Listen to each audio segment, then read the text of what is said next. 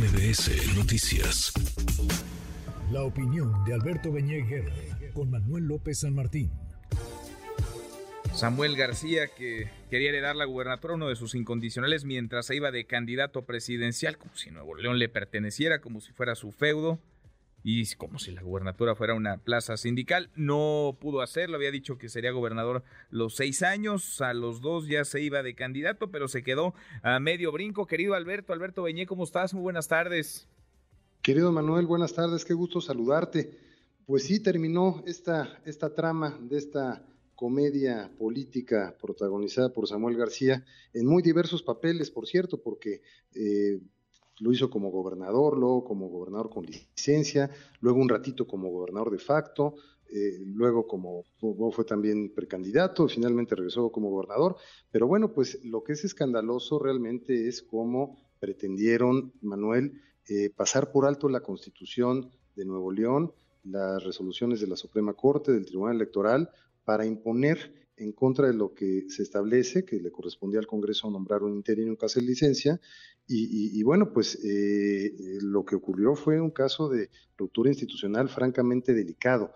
Eh, no creo que sea un asunto de politiquería, es un asunto muy serio de intento de ruptura del orden constitucional que de verdad resulta, insisto, escandaloso. Gravísimo, vaya. Ya, ya lo podemos ver un poco a toro pasado y Vaya que eh, Samuel García ha sido víctima de chistes, de memes, es el hazme reír de la clase política, pero es muy preocupante que haya llegado, que haya escalado esto como escaló y que haya debido intervenir la Suprema Corte de Justicia la Nación, el Tribunal Electoral, para frenar, para detener a quien abiertamente estaba cometiendo una serie de actos ilegales con tal de estar en la boleta. Ahora, el asunto es, ¿qué sigue? ¿Qué sigue, Alberto? Porque pues Movimiento Ciudadano lo tenía él como precandidato único, mucho se ha dicho del rol, del papel que tendría el Partido Naranja en la elección de 2024. Parece que a Dante Delgado pues se le complicó su propio tablero.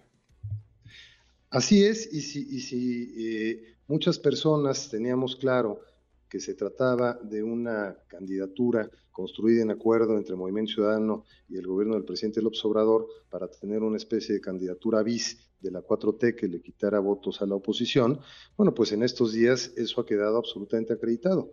La defensa que ha hecho el presidente eh, de Samuel García, acusar al Congreso de Nuevo León de querer dar un golpe cuando en realidad el único golpe o intento de golpe que vimos fue esa turba de seguidores de Samuel García entrando al Congreso de Nuevo León para tratar de impedir que cumpliendo sus funciones designara un gobernador interino, haciendo detonar ahí una bomba de humo.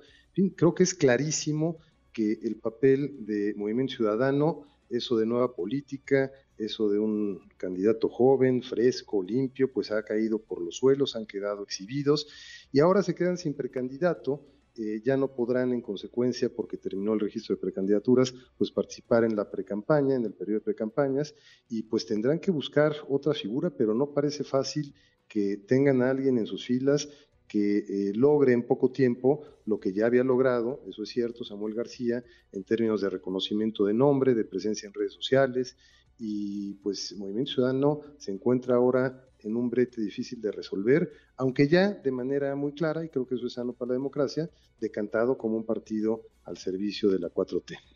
Dante Delgado hablaba de ganar la presidencia y quienes decían con Samuel García pueden sacar 15 eh, puntos, 20 puntos, y a estas alturas del partido, pues con salvar el registro, ¿no, Alberto? ¿Qué escenario ves para el 24? Pues en primer lugar creo que va a tener un alto costo electoral para Ciudadano esta exhibición que ha dado. Eh, postulen a quien postulen, el daño está hecho. Eh, no veo muchas opciones. Eh, Álvarez Maínez, su coordinador de diputados, una gente joven que suena sensata, pero no, no, es conocido, no es una figura que va a despertar en poco tiempo atractivo. otra opción, Dante Delgado, pues eh, no suena nada a nueva política, sino más bien a muy, muy vieja política. Muy, vieja, muy vieja política. Y, bueno, pues quizá recurran, se han dado plazo de unas semanas, quizá recurran a alguna figura ya conocida eh, del mundo del espectáculo, algún deportista.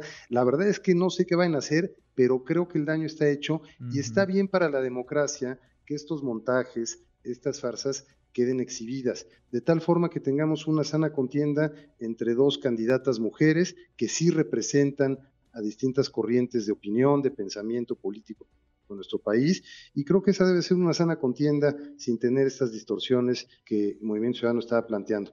Pero lo cierto es que recuperar el tiempo perdido, esta restricción de no tener precandidatura para estas semanas, eh, les va a dificultar muchísimo las cosas. Pues sí, qué escenario tan complejo y qué torpeza de principio a fin el manejo de esto. Qué desastre el de movimiento ciudadano. Así es, Manuel, pero refleja además una soberbia absolutamente desorbitada. Es decir, ¿en qué pensaron que realmente iban a poder burlar la Constitución? Y, dejar a, un testaferro de Samuel García gobernando eh, en contra de lo que establece la Constitución, realmente es eh, de una torpeza enorme, pero muy escandalosa y significativa la soberbia. Y también, al final, ¿por qué esta urgencia de Samuel García de volver a la gobernatura y no permitir que un interino ejerciera el poder? ¿Qué, inquietudes, qué temores? Exactamente, creo que han quedado exhibidos de manera eh, muy, muy marcada y eso, pues, insisto, al final me parece sano para que eh, estas simulaciones en la democracia pues vayan teniendo menos cabida porque estamos ya creo que hartos de ellas. Pues sí, fuera máscaras. Alberto, gracias, muchas gracias. Gracias a ti, Manuel. Un abrazo. Buenas tardes. Abrazo, muy buenas tardes. Redes sociales para que siga en contacto: Twitter, Facebook y TikTok. M. López San Martín.